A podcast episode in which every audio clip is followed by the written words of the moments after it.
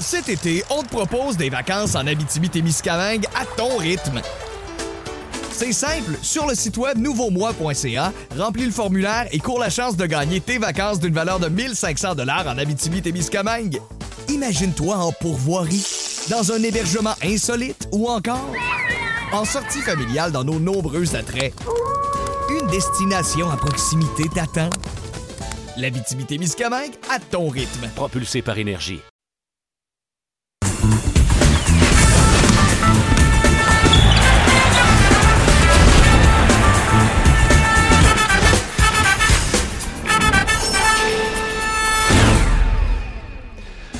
Bonjour à tous et bienvenue à une toute nouvelle émission, une toute nouvelle édition, et ça part bien Alex, du Centre-Ville, votre balado basket favorite à RDS du moins. On est la seule. Non, non, non. Ça D'entre toutes.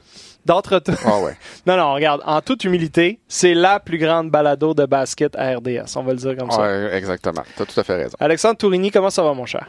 En pleine forme, c'est vendredi et on est en plein March Madness. Je suis déchaîné, je manque de sommeil. C'est pas grave, on adore ça. Ben oui, on enregistre le 22 mars et qui dit mars dit March Madness. Donc, on va consacrer une grosse partie du début de l'émission de cette semaine à tout ce qui se passe du côté de nos voisins du Sud et le- leur folie annuelle Ouais. qui euh, se déroule dans huit villes différentes au cours euh, du long week-end de quatre jours. C'est le plus beau week-end de basket de l'année, on peut s'entendre là-dessus. Ouais.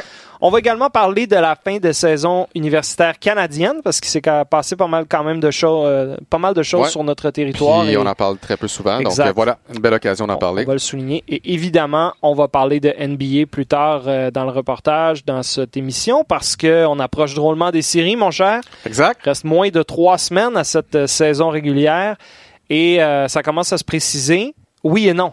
Parce ça. que si on regarde l'Ouest, Oui dans l'Est, non dans l'Ouest. il n'y a rien de moins clair dans l'Ouest. En fait, on sait à ce point-ci de façon presque catégorique qui participera aux séries, mais on n'a Mais- aucune idée qui va affronter qui, dans quelle ville, dans quel ordre. Dans... Ça, c'est Ouais.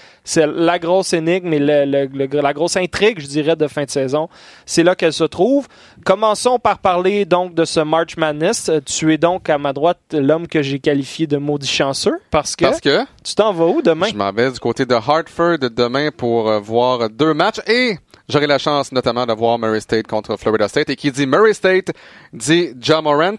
J'ai envie qu'on parle d'autres choses que de John Morant parce que je vois passer beaucoup de choses sur Twitter depuis hier et ça me titille. Et... Mais moi, j'allais sur ma feuille de choses dont je veux absolument Ah, ouais, parler ouais. avec toi à cause parfait. de tout ce qui se passe sur Twitter. On peut y revenir dans quelques ouais. minutes si tu veux prendre ton souffle.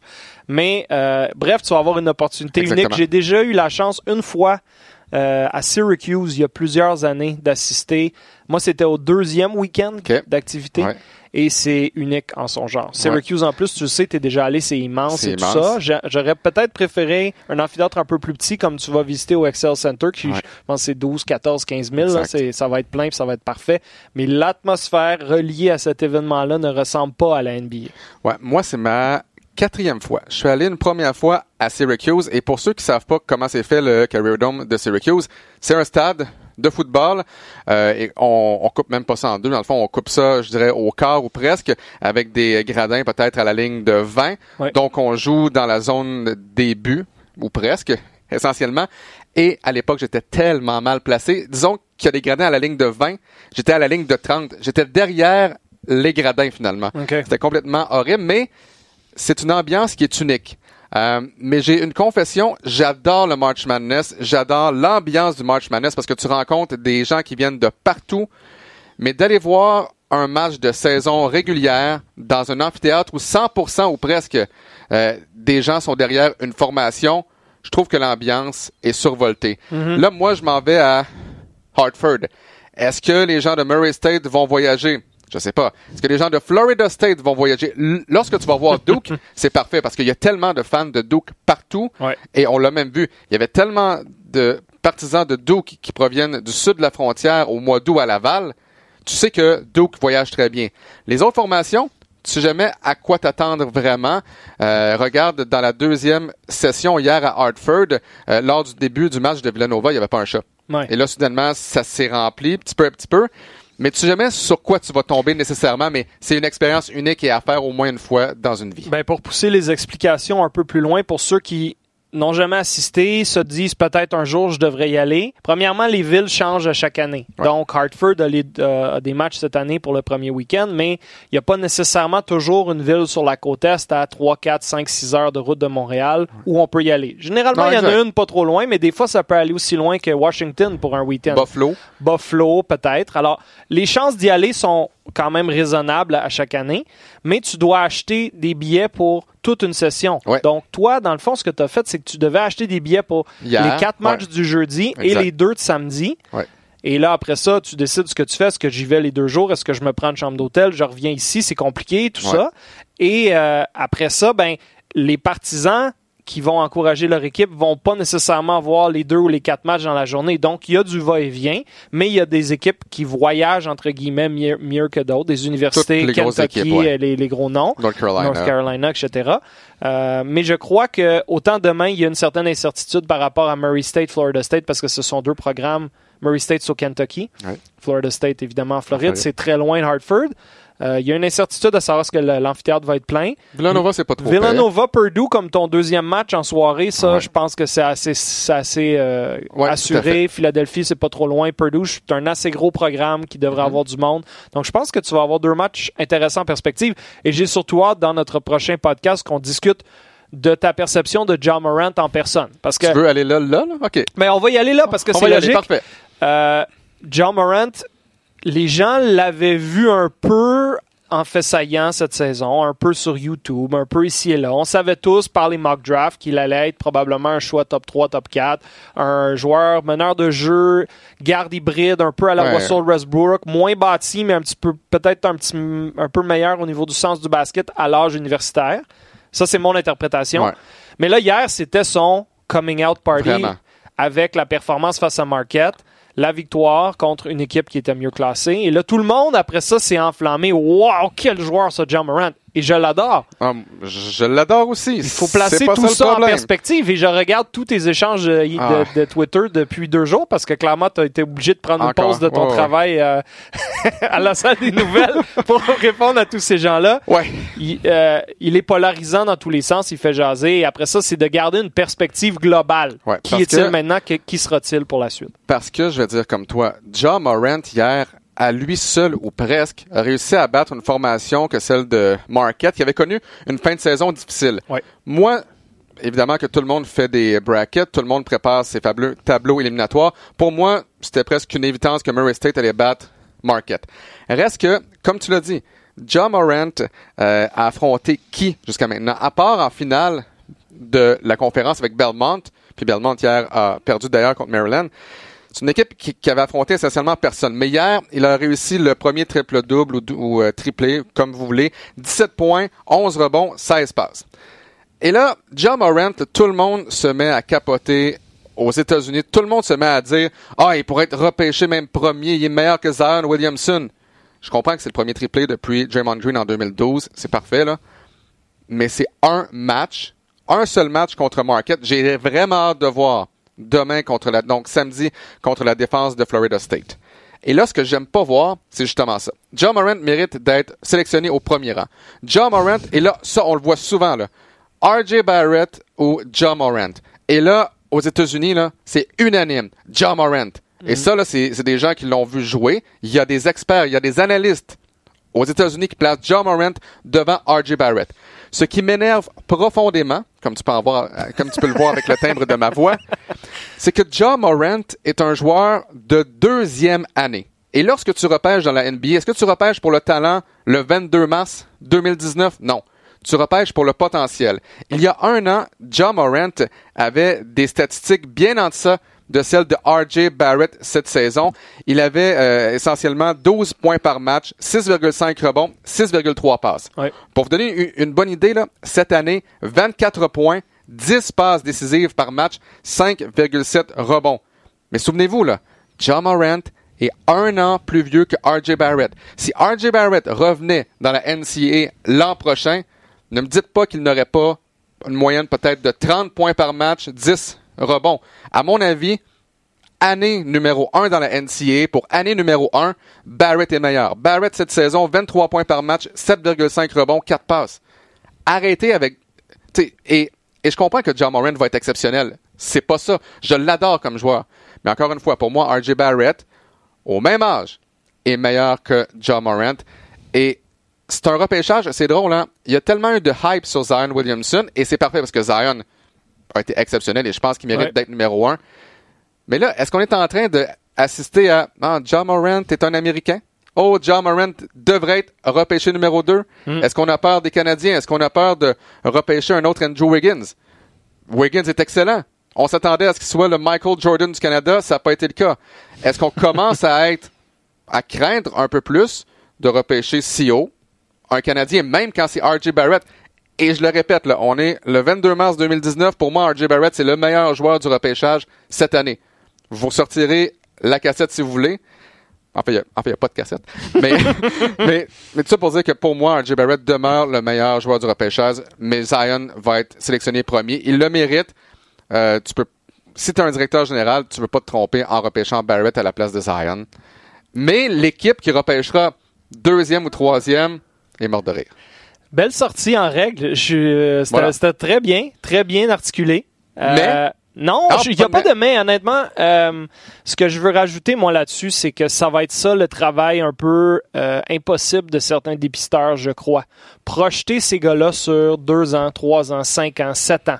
Est-ce que Zion va vraiment être aussi dominant qu'on le pense au niveau professionnel? J'ai encore certains légers doutes. Je pense qu'il va être un All-Star, mais je pense pas qu'il va devenir LeBron James. Non.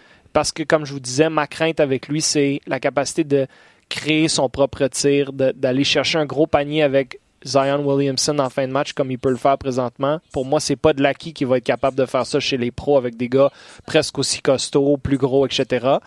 John Morant, peut-être qu'il y a une équipe qui va tomber en amour avec lui au deuxième Ouais, rang du repêchage, puis qui va être très contente de son choix. Peut-être que l'équipe qui repêche deuxième, si c'est les Hawks d'Atlanta, va pas repêcher John Morant, ayant déjà Trey Young dans ses rangs, sachant que l'un vont- l'un et l'autre vont peut-être se piler sur les pieds sur le terrain. Peut-être qu'RJ Barrett deviendrait un, joueur- un choix parfaitement logique pour les Hawks qui repêchera deuxième. Et d'ailleurs, je souhaite à RJ d'aller à une équipe comme les Hawks avec John Collins et Trey Young, avec un beau potentiel d'avenir et une place pour lui dans cette équipe-là. Peut-être que c'est juste une question de fit, comme on dit, ou peut-être que euh, les gens vont, vont tomber en amour avec lui, avec le potentiel qu'ils ont vu hier, et justement ignorer RJ.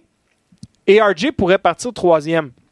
Et sais-tu quoi? Ça serait peut-être pas une mauvaise chose. Parce que de un, ça minimise un peu la pression que tu as quand tu es, tu es sélectionné premier. Parlez-en à Anthony Bennett, à Cleveland et compagnie. Et de deux, tu peux avoir une super carrière en étant pris troisième et justement en voulant prouver à deux équipes et à tout le monde qui a peut-être un peu douté de toi que qu'ils t'ont mal évalué après seulement une saison universitaire alors que tu avais 18 ans seulement. L'exemple qui me saute aux yeux, et je trouve ça amusant que tu aies parlé de Michael Jordan il y a quelques instants, il y a bien des jeunes qui nous écoutent peut-être en ce moment qui ignorent, mais le plus grand joueur de tous les temps a été sélectionné au troisième rang de son repêchage en 1984. Michael Jordan a été pris troisième par les Bulls après que Hakeem Olajuwon a été pris au premier rang par les Rockets. Ce qui n'est pas la fin du monde, parce qu'Olajuwon a mis- a une place au Temple de la Renommée. C'est un des grands centres de l'histoire de la Ligue.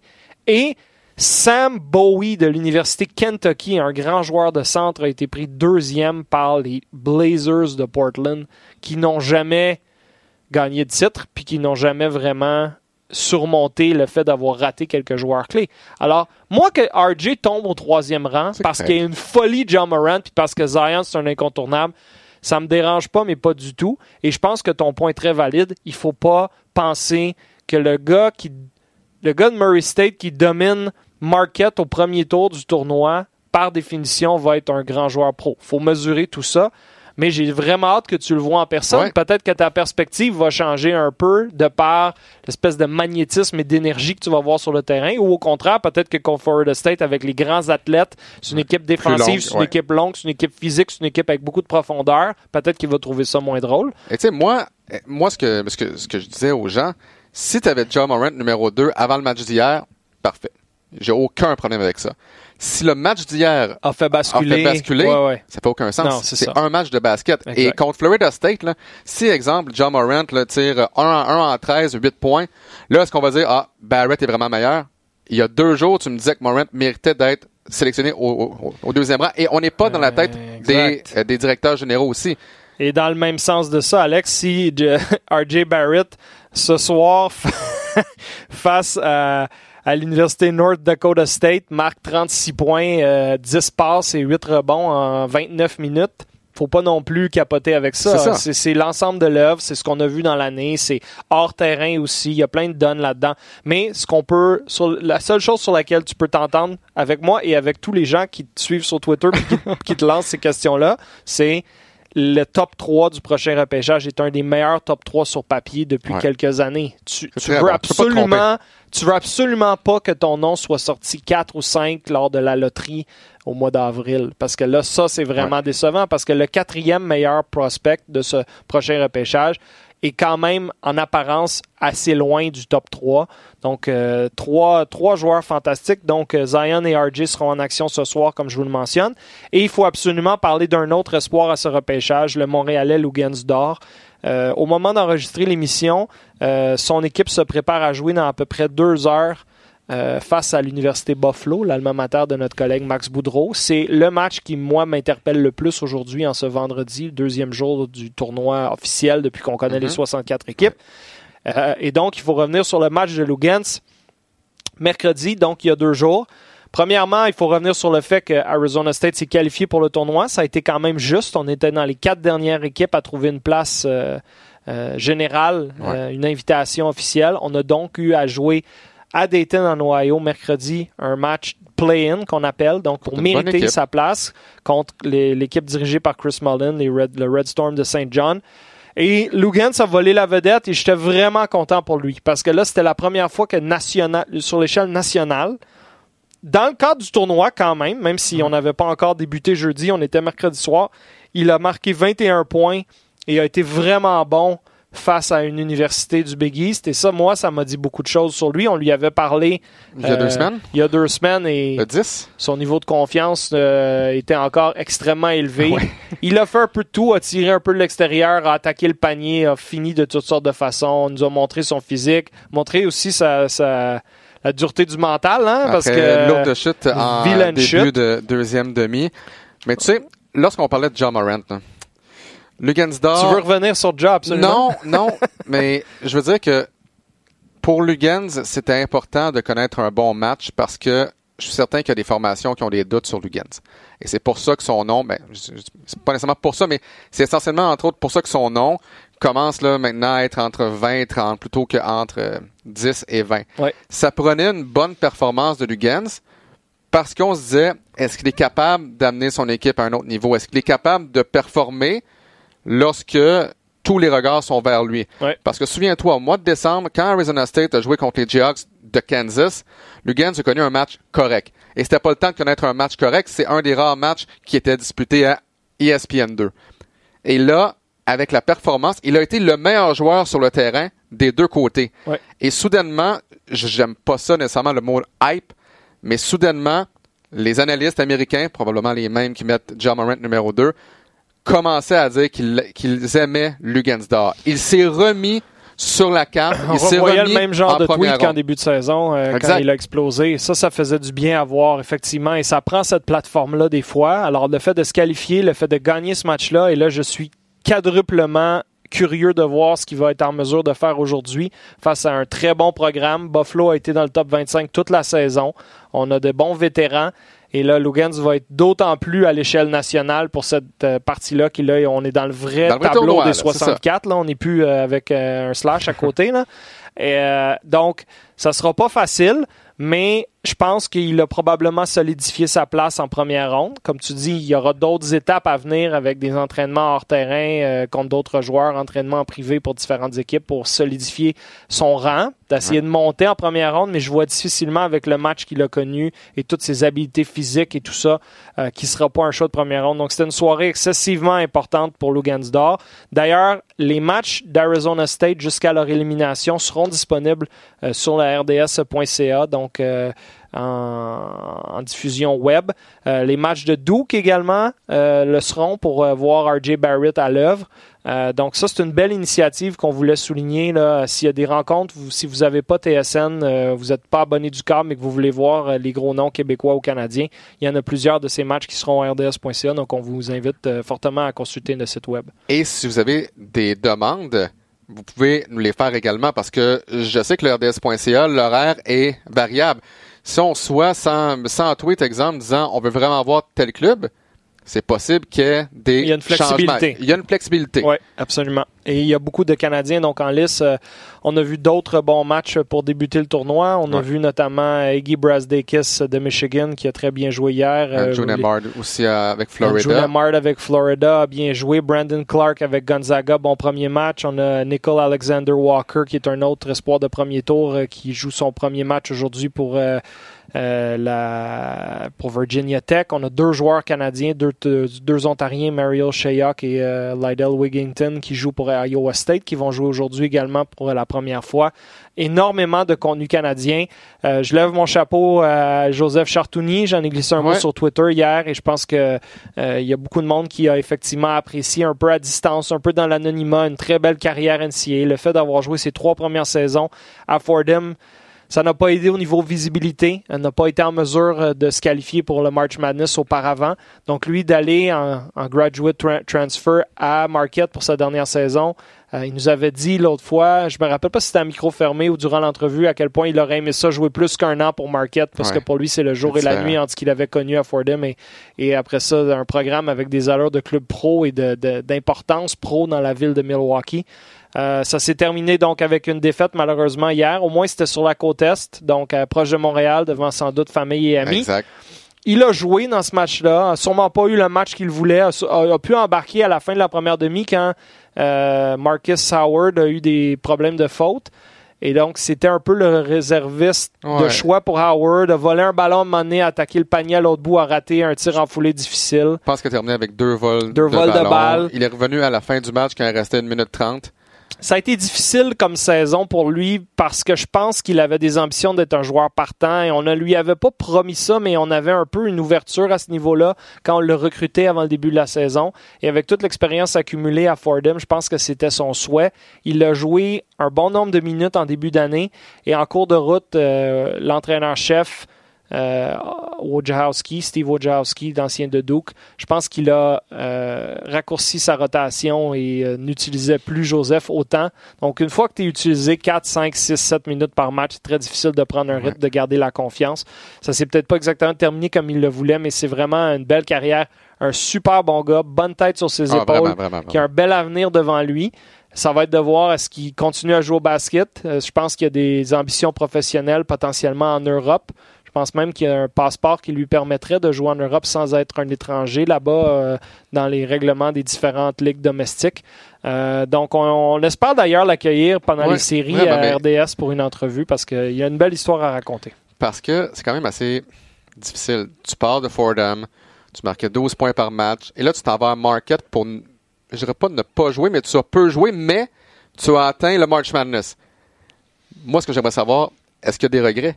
Est-ce qu'avoir su, il serait allé ailleurs? Est-ce qu'avoir su, il serait resté une quatrième année à Fordham? Ou tout ça, ça a valu la peine pour vivre l'expérience d'un match?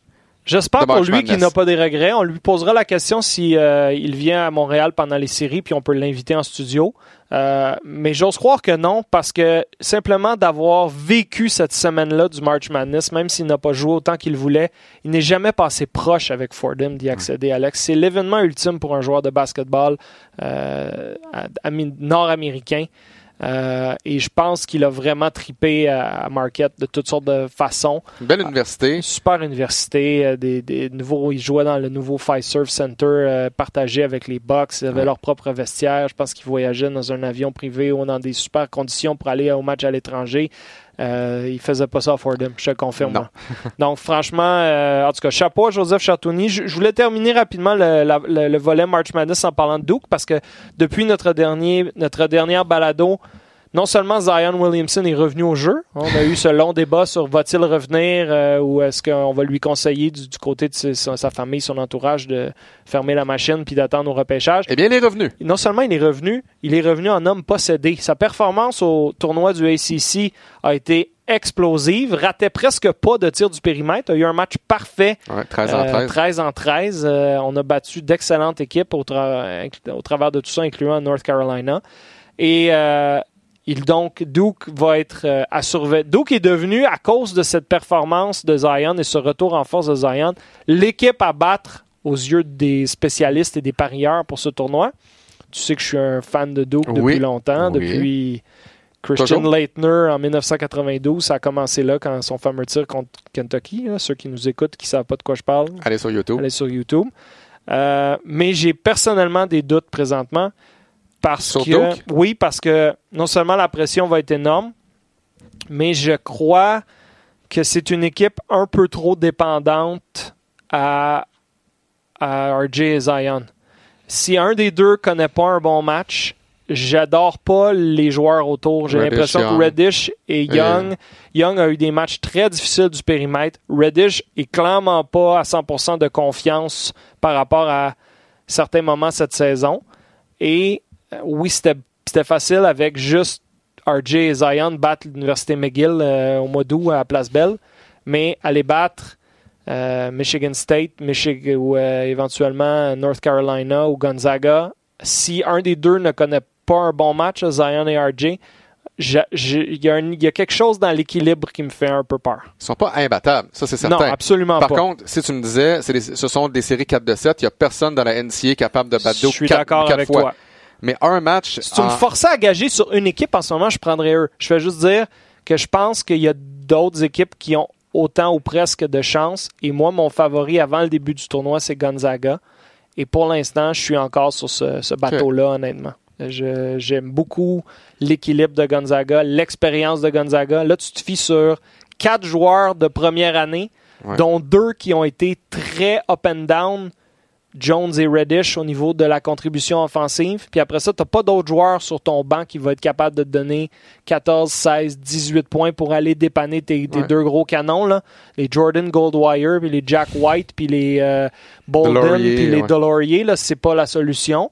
Donc, tu as des joueurs exceptionnels. Tu as deux futurs vedettes de la NBA. C'est pour ça que tout le monde les prend favoris. J'ai aucun problème avec le raisonnement derrière ça, mais j'ai des craintes et Ouais, parce pas que, certain. Parce que même euh, lors des quarts de finale euh, du, du, du ACC contre Syracuse, on a gagné par 12, parfait. Ça a été difficile. Ça a été difficile. Contre North Carolina, ça a tout pris.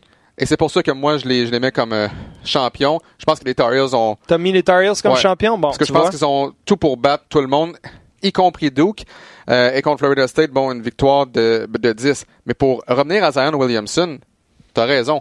Une brute 29 points en quart de finale contre Syracuse, 31 contre UNC, 21 contre Florida State. Et moi, je suis un peu tanné d'entendre parler, encore une fois, euh, du fait que Zion Williamson devrait améliorer son tir de l'extérieur. Il est 3 en 6, il tire à 50 3, 3 en 6 à ses trois matchs euh, précédents. Euh, du 3 points? Oui, du 3 points. oui, c'est en masse, là. Il, il, s'est développé son tir de l'extérieur. Ça, c'est une bébite. à tout le monde. Non, non, non, non. Et la même bébite est applicable à qui? RJ Barrett doit améliorer son, son tir à 3 points. Il tire à 30,4% pour revenir sur John Morant. L'an passé, il tirait à 30,7 et est-ce que quelqu'un qui dit Ah, oh, John Moran doit vraiment être meilleur à trois points, il tire à 34 cette, ben, cette année. Arrêtons. Et, et, tu peux dire ça de tous les joueurs. Tous les joueurs ne sont pas parfaits. Tu peux dire tel joueur doit améliorer ses, mais ses rebonds. Euh, tel joueur peut améliorer son, son, son tir à trois points. Mais ce qui m'importe, c'est la vision. Est-ce que le gars est capable de se rendre au panier?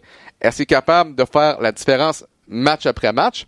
Pour moi, c'est plus ça qu'il doit améliorer son, ben, son tir à trois points. C'est facile. Moi aussi, je dois améliorer mon tir à trois points et à deux points et mes lancers francs. Mais tu sais, donc, euh... Non, non, c'est un bon point. Et, et, c'est définitivement pas quelque chose qui va arrêter Zion de progresser dans la NBA. Euh, il, ce sera pas chaque à la ligne de lancer franc là. Non. Il y a définitivement une fluidité déjà qui est là puis qui va continuer de s'améliorer. Donc, euh, ce n'est pas un problème. Euh, passons à la, au volet canadien euh, de la fin de saison de basketball universitaire. Euh, on souligne d'ailleurs d'abord le quatrième, le quatorzième pardon, titre lors des 17 dernières saisons de l'université Carleton du côté masculin. Ça, là, un exploit absolument hallucinant. Euh, ça fait très longtemps que le Québec n'a pas réussi à s'imposer. Je pense que c'est euh, Concordia en 90. Ben, en fait, c'est euh, Il y a ce sont Bishops les, par les- après, mais- les Gators de Bishop et la dernière équipe euh, c'est vrai, t'as raison. t'as qui s'est rendue. Mais euh, je veux pas parler du Québec non, nécessairement. Je veux juste Non, dire non, que mais Carlton, ça ce qu'ils font, c'est ha- hallucinant. Et suite à cette conquête numéro 14 en 17 ans, Dave Smart a annoncé qu'il euh, donnait son poste d'entraîneur-chef et qu'il allait s'occuper des opérations basket pour le programme seulement. Donc, c'est essentiellement euh, une, pas une retraite, là, mais, Mais une pas genre loin, de pré-retraite. Il va s'occuper des, euh, des formations de gars et de filles, il va superviser ça. T'étais surpris quand, quand c'est sorti, ça, quand même, non? Oui, euh, je suis surpris, mais en fait, ce que j'aurais aimé voir, c'est euh, Dave Smart aller diriger une formation au sud de Ouais. la frontière. Ouais. Ça, pour moi, c'était la prochaine étape. Il faut savoir que Dave Smart a refusé beaucoup d'offres au cours des euh, 20 dernières années. Dave Smart, c'est triste, c'est vraiment triste que les gens ne connaissent pas Dave Smart. Pour moi, c'est possiblement la plus grande tête de basket ici au pays. Il a mené les lorsqu'il a pris en main les Ravens de Carlton, c'est pas comme s'il avait pris là, une formation exceptionnelle. là. Ouais. Mais tous les joueurs qui ont évolué sous Dave Smart disent la même chose. C'est un, c'est un entraîneur demandant et les Ravens de Carlton s'entraînent jour après jour, l'été, l'automne, printemps, tout le temps. Ouais. Mais leur style de jeu, là, c'est rodé à la perfection. Et c'est pour ça qu'ils sont capables de battre des formations NCAA Division 1 À chaque année. c'est pour ça qu'ils ont réussi à chauffer au mois d'août, il y a euh, quelques années, Syracuse à Ottawa, un match qui s'est rendu en prolongation, match qui a été mené presque de bout à bout par les Ravens de Carlton. C'est comme ça. Parce que là, tu joues contre une équipe avec un système là parfaitement rodé, et les équipes qui arrivent au mois d'août de la NCAA, c'est tout sauf Ben, c'est pour ça que les Dukes de ce monde et tout plein d'autres programmes d'envergure Division 1 qui avaient la chance de venir au Canada pour une tournée hors saison refusent depuis quelques années de jouer contre Ah oui, Carlton parce qu'ils savent qu'ils ne peuvent que mal paraître. Et l'autre histoire, et corrige-moi si je me trompe, c'est que les Ravens de Carlton ont fait des demandes pour intégrer la NCAA aux États-Unis au cours des dernières années à quelques reprises pour aller jouer en Division 1 euh, en tant que première équipe canadienne qui irait s'y greffer et ultimement ça n'a pas fonctionné.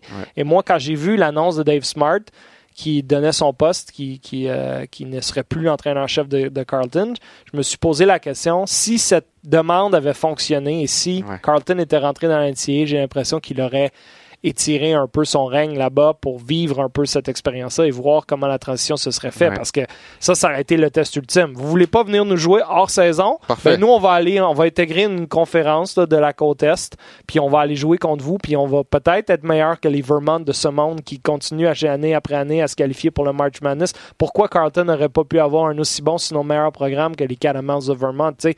Euh, ça, ça aurait été une expérience fascinante. Euh, pour toutes sortes de raisons, ça s'est pas produit, mais chapeau à Dave Smart. Euh, écoutez, juste en, en- en terminant, oui. Dave, Dave Smart s'affiche avec les, Ravens- les Ravens de Carlton. là, 591 victoires, 48 défaites. c'est incroyable. Ça, là, c'est un, c'est un pourcentage de victoire de 92,5. C'est un peu hallucinant. Euh, alors, vraiment, chapeau. Et là, ça va être intéressant de voir si la suite des choses avec le nouvel entraîneur va être aussi fluide. Euh, et du côté féminin, ben, je voulais prendre quelques secondes euh, pour mentionner, bon, c'est euh, l'Université McMaster qui a gagné la grande finale face au Rouge et Or de Laval, qui pour la deuxième fois lors des trois dernières saisons euh, s'est incliné en finale du championnat national.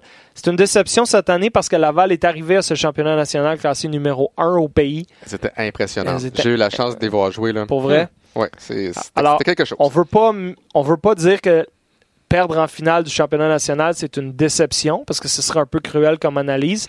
Mais je pense qu'il y a bien des gens à, à Québec, à Sainte-Foy, qui croyaient que c'était cette année l'année. Ouais. Et euh, on s'est rendu en finale et on s'est incliné. Donc, est-ce que c'est une question de temps? Je leur souhaite. On continue de faire rentrer euh, de grandes joueuses euh, année après année. Ben, on Euh, a eu, en fait, cette année, on a eu la chance pour la première fois euh, au Québec d'avoir la joueuse nommée joueuse par excellence du circuit universitaire canadien en Sarah-Jeanne Marois. Donc, la meilleure joueuse au pays, elle était ici. Ouais. Avec le Rouge et Or, et tu parlais de, de grandes joueuses, ben, il y, en- il y en a une qui venait de l'Université du Texas, euh, Caron Caron-Goudreau. Goudreau, ouais. à l'intérieur, là, essayer de attaquer cette fille-là. Je me souviens, lors du premier match, c'était contre euh, les GGs, Ottawa. Il y avait une joueuse de l'autre côté dont le nom m'échappe. 6 et 5, 6 et 6. Mm. Et euh, je peux dire que Kalian, à l'intérieur, il n'y a absolument rien qui passait. Ah. Elle était excellente. Il lui reste encore de l'éligibilité un peu, je pense. Euh, hein. un, un an, je crois, un un, an, ouais. Mais euh, c'était la première fois de sa carrière que Kalian était en santé. Et on s'entraîne pas en fou comme au sud de la frontière également, donc elle a eu le temps de guérir. Et c'était tellement une belle formation. On a été dans, dans le coup jusqu'au quatrième quart. Mhm. Mais Ouais. finalement, On leur souhaite, on leur souhaite. C'est une question de temps, je, je l'espère. C'est un très beau programme à Québec. Donc, on- euh, mené par Guillaume Giroux. Donc on peut euh, saluer. on salue effectivement. Euh, bon, écoute, revenons à la NBA euh, pour euh, conclure. On a quand même quelques sujets à attaquer. On va commencer à- en parlant des Raptors euh, de Toronto. Euh, c'est une saison un peu difficile à saisir à plusieurs niveaux. Euh, je résume pour vous les cinq derniers matchs, donc depuis notre dernière balado. Euh, défaite par 25 points à Cleveland le 11 mars, que j'ai eu beaucoup de difficultés à comprendre. Euh, ça arrive. Ça arrive. Trois jours plus tard, on a battu LeBron et les Lakers. Les Lakers, euh, rien ne va plus là-bas.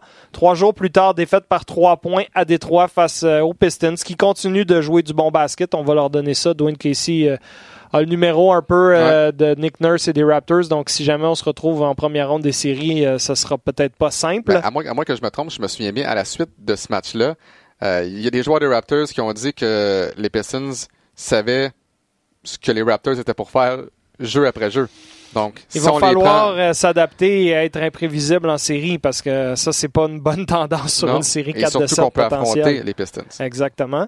Euh, le lendemain de ça, de retour à domicile face aux Knicks, victoire par 36 points. Ça, c'était quand même prévisible. Mais euh, Kyle Lowry a été euh, blessé à l'autre cheville. Un moment très inquiétant où il se tordait de douleur sur le terrain. On a eu bien peur pour lui. Finalement, ça semble pas trop grave. Ne jouera pas ce soir, mais euh, ça devrait être une question de jour. Et ensuite, euh, mercredi à Oklahoma City, on menait par 18 points, si je ne m'abuse, à un certain stade. Et on a finalement eu besoin de la prolongation pour battre le Thunder. Euh, on avait muselé Paul George, mais West- Russell Westbrook avait eu un gros match. Donc, euh, encore une fois, des hauts et des bas. On retrouve le Thunder ce soir, le vendredi 22 mars à domicile. Euh, J'ai hâte de voir l'équipe au complet en santé. Ça, c'est une chose. Euh, Est-ce qu'on va l'avoir un jour, on l'espère? ben, je pense que oui, éventuellement, pour vraiment voir la rotation. Parce que là, Fred Van Vliet, Van Vliet est de retour et ça, ça aide beaucoup. Et déjà, il a recommencé à Il avoir des bons matchs. fait, ouais. Il a des bons matchs.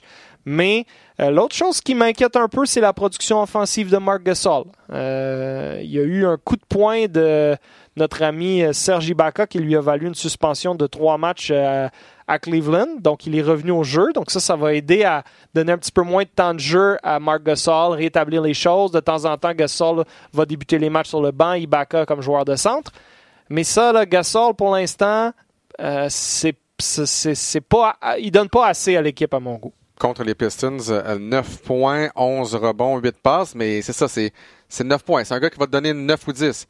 C'est pas le gars qui va exploser nécessairement pour 20, 21, 22. Il en un faisait des matchs donné. de 25 points en début de saison à Memphis. là. Est-ce que c'est juste une question de repère ou est-ce que c'est le- l'âge, les blessures, le, le ralentissement? Est-ce que c'est le- trouver sa place dans une équipe où il y a Mais, beaucoup de marqueurs? Ça, Est-ce qu'on lui demande, est-ce qu'on lui demande de ne pas marquer entre guillemets? Est-ce que, est-ce que son rôle est autre que celui de Ouais, marquer. C'est peut-être aussi Peut-être. simplement ça. Mais il y a une opportunité à saisir pour les Raptors, Alex, parce que il demeure deux matchs derrière les Bucks de Milwaukee dans l'Est. Ouais. Et les Bucks sont maintenant privés de deux joueurs importants au moins, si Ouais. c'est pas plus, mais deux, deux gars dans leur rotation de six ou sept euh, joueurs clés. Donc Malcolm Brogdon va rater le reste de la saison régulière, fort probablement la première ronde, peut-être reviendrait en deuxième, mais ça c'est pas clair. Et là, Nicolas Mirotic, qu'ils ont acquis des Pelicans en cours de saison, va rater probablement le reste de la saison régulière aussi. Donc là, euh, Giannis, l'autre soir, a également Ouais. été absent. Ah, tu regardes. Pour le match de euh, contre le Heat, donc le match de ce soir, on a le Greek, le Greek Freak, sa présence est incertaine. Malcolm Brogdon, comme tu l'as dit, sera pas là. Sterling Brown, présence incerta- incertaine. Dante DiVincenzo, euh, il est blessé également, sera pas là. Paul Gasol est blessé. George Hill, présence incertaine. Mirotic joue pas. Ça fait quand même là, 7 joueurs. Non, non, écoute. C'est Ils c'est- vont en perdre des matchs. qui est- qui Ils vont en perdre des matchs. Alors là, si les Raptors passent en cinquième vitesse là, pour euh, deux semaines, là, ils peuvent finir premier dans l'Est. là. Finir premier, ça te garantit encore, comme l'année passée. Évidemment, l'année passée, ça n'a pas été gage de succès. Ça garantit la- la- l'avantage du terrain tout au long Ouais. des séries. Le septième match ne peut qu'être chez toi. Tu évites les Nets et les Pistons en première ronde parce que probablement que tu retrouverais le Heat. Je pense que j'aime mieux les chances contre le Heat que Ouais, les Nets aussi. ou les Pistons parce que les- ces deux autres équipes leur ont donné beaucoup de fil à retordre cette année. Ça vaut la peine là, de profiter de cette occasion-là pendant que toi, tu commences à retrouver la forme et que ton grand rival, qui après qui tu as couru toute la saison et tu jamais rattrapé, commence à être euh, affecté par les blessures. Moi, j'espère que les Raptors vont sauter sur cette opportunité-là. Et surtout que la fin du calendrier pour les Raptors est beaucoup plus facile. Donc, il reste 10 matchs et les Raptors affrontent juste deux équipes qui ont une fiche supérieure à 500, les Nets et le, Thunder. Du côté de Milwaukee, on a un match contre les Rockets, les Clippers, on affronte les Nets, euh, les Sixers, le Thunder. Écoute, tu m'as convaincu là, Voilà, là, plus là, que jamais. là. J'étais déjà convaincu juste par les blessures. Là, le calendrier le dit tout autant. Donc, j'espère vraiment que les Raptors euh, vont saisir la chance. Les Sixers semblent en voie de consolider leur troisième place dans l'Est. Les Celtics devraient rattraper tôt ou tard les Pacers. Euh, les Ça Pacers, va pas bien, les Pacers. Quatre défaites de suite. Enfin, on dirait qu'ils sont rattrapés par cette blessure de Victor Ladipo. Ils ont repoussé les contre-coups de ça pendant des semaines et des semaines. Les Celtics, ça va mieux. Kyrie joue du basketball plus intéressant récemment. Donc, je pense que ça devrait être. Si tu me forçais à prédire maintenant, je dirais Toronto 1, Milwaukee 2, Philly 3, Boston 4, Indy 5, Detroit 6, Brooklyn 7, Miami 8. Euh, donc, on verra. Euh, et je, je basculerai tout de suite vers l'ouest pour terminer l'émission parce qu'écoute, ce qui se passe là-bas, c'est assez Il y a spectaculaire. à égalité. Ben, commençons en tête, premièrement, là, parce que les Warriors, 6 et 4 à leurs 10 derniers matchs, c'est pas comme s'ils avaient décidé tout d'un coup qu'on allait enligner 15 victoires et qu'on arrêterait d'en parler. On a encore des enjeux de ce côté-là. Et là, les Nuggets sont seulement un demi-match derrière eux. On a diffusé un match Nuggets-Celtics à Boston lundi de cette semaine et les Nuggets m'ont franchement impressionné dans cette victoire euh, à Boston. Euh, Nikola Jokic est fantastique et on a énormément de profondeur et d'équilibre autour de lui. Donc, on ne dépend pas juste de lui ou d'un joueur comme c'est le cas dans d'autres équipes. J'aime beaucoup les Nuggets. Donc, c'est pas joué en tête. Les Rockets, Rockets. 8 et 2 à leurs 10 derniers. Hein? À quatre matchs et demi du sommet de l'Ouest. C'est pas fini là non plus. Ils étaient 12e au mois de novembre. Décembre, ils étaient, Ils dans étaient le fin- 12e, fin novembre probablement, quelque chose comme ça. Et là, il n'y a personne qui va affronter les euh. Rockets présentement. Mais Alex, 5, 6, 7, 8. Est-ce que tu veux nous lire les fiches de ces, ces quatre équipes? C'est la même fiche. 42 victoires, 30 revers, donc 4 formations à 7 matchs et demi du sommet de la conférence de l'Ouest. Donc le Thunder, les Spurs de San Antonio, ça c'est exceptionnel. Le Jazz de Utah et les Clippers de LA, peut-être la prochaine formation de Kawhi Leonard, qui sait? Écoute, en ce moment, là, t'es à une, une, bou- une bourrasque de vent, Alex, Que tout change. de, de passer de la cinquième à la huitième place. Tu finis cinquième, tu joues contre Portland au premier tour. Tu finis huitième, tu joues contre Golden State. On s'entend-tu que ça change tout? Alors, la fin de saison dans l'Ouest va être fascinante. Le Thunder était troisième il y a deux semaines et on se disait c'est peut-être l'équipe qui a le plus de chances de déloger les Warriors dans l'Ouest cette année.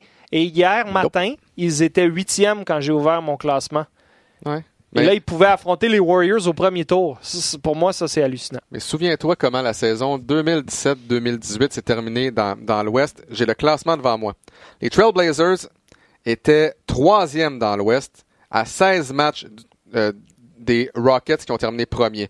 Ensuite, tu avais le Thunder à 17 matchs, le Jazz à 17 matchs, les Pelicans à 17 matchs, les Spurs à 18, les Timberwolves à 18, les Nuggets à 19. Donc, de 3 à 9, il y avait trois victoires qui séparaient les positions 3 à 9. Et j'ai l'impression qu'on va revivre, peut-être à moins grande échelle, cette année, la même chose. Je suis euh, estomaqué de réaliser que c'était pas une anomalie l'année passée. Je me suis dit, ah, il y a des années comme ça, Ouais. c'est un peu Ouais, bizarre, ouais. ça finit serré de même. Ben, on revit le même scénario cette année. Alors, clairement, il y a quelque chose dans l'Ouest qui rend ça euh, absolument électrique euh, année après année. Et ça promet pour les séries.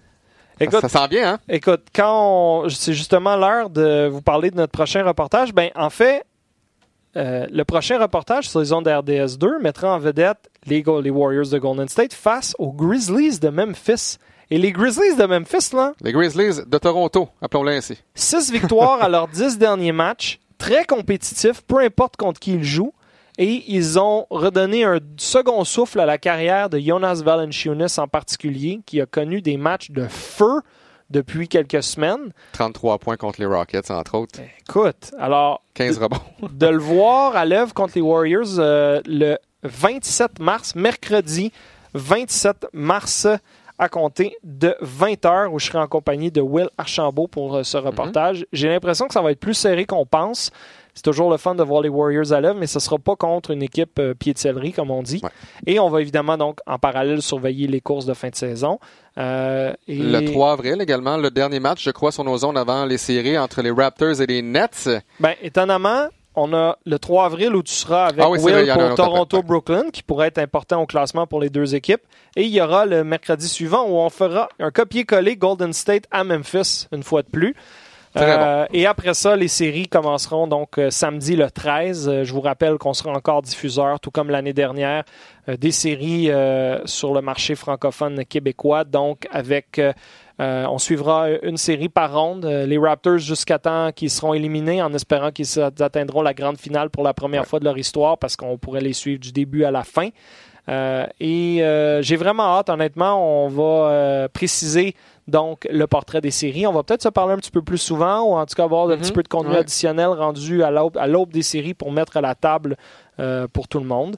Euh, ça fait le tour pour moi. Moi, ça fait le tour pour moi également. Et je vous souligne que dans euh, les deux prochaines semaines, à un certain moment, on offrira la chance euh, de poser vos questions par Internet parce que dans notre émission du notre prochain rendez-vous du vendredi 5 avril, euh, on répondra Ouais. aux questions du public. Avec on grand a plaisir, fait comme ça, toujours. On a fait ça quoi il y a deux mois peut-être? Ouais, peut-être euh, ouais, deux mois, puis on l'a fait au, au début de l'année. Puis c'est vraiment, on a eu d'excellentes questions, Exact. du beau feedback et on veut continuer à faire ça parce que je pense que les gens vont commencer à s'intéresser de plus en plus à la NBA avec si ce n'est pas cette déjà le cas. fin de saison. Alors, euh, ben, merci beaucoup, Alex. On vous invite Yes, à partager beaucoup. le contenu, évidemment, sur les médias sociaux, autant sur rds.ca que sur Twitter.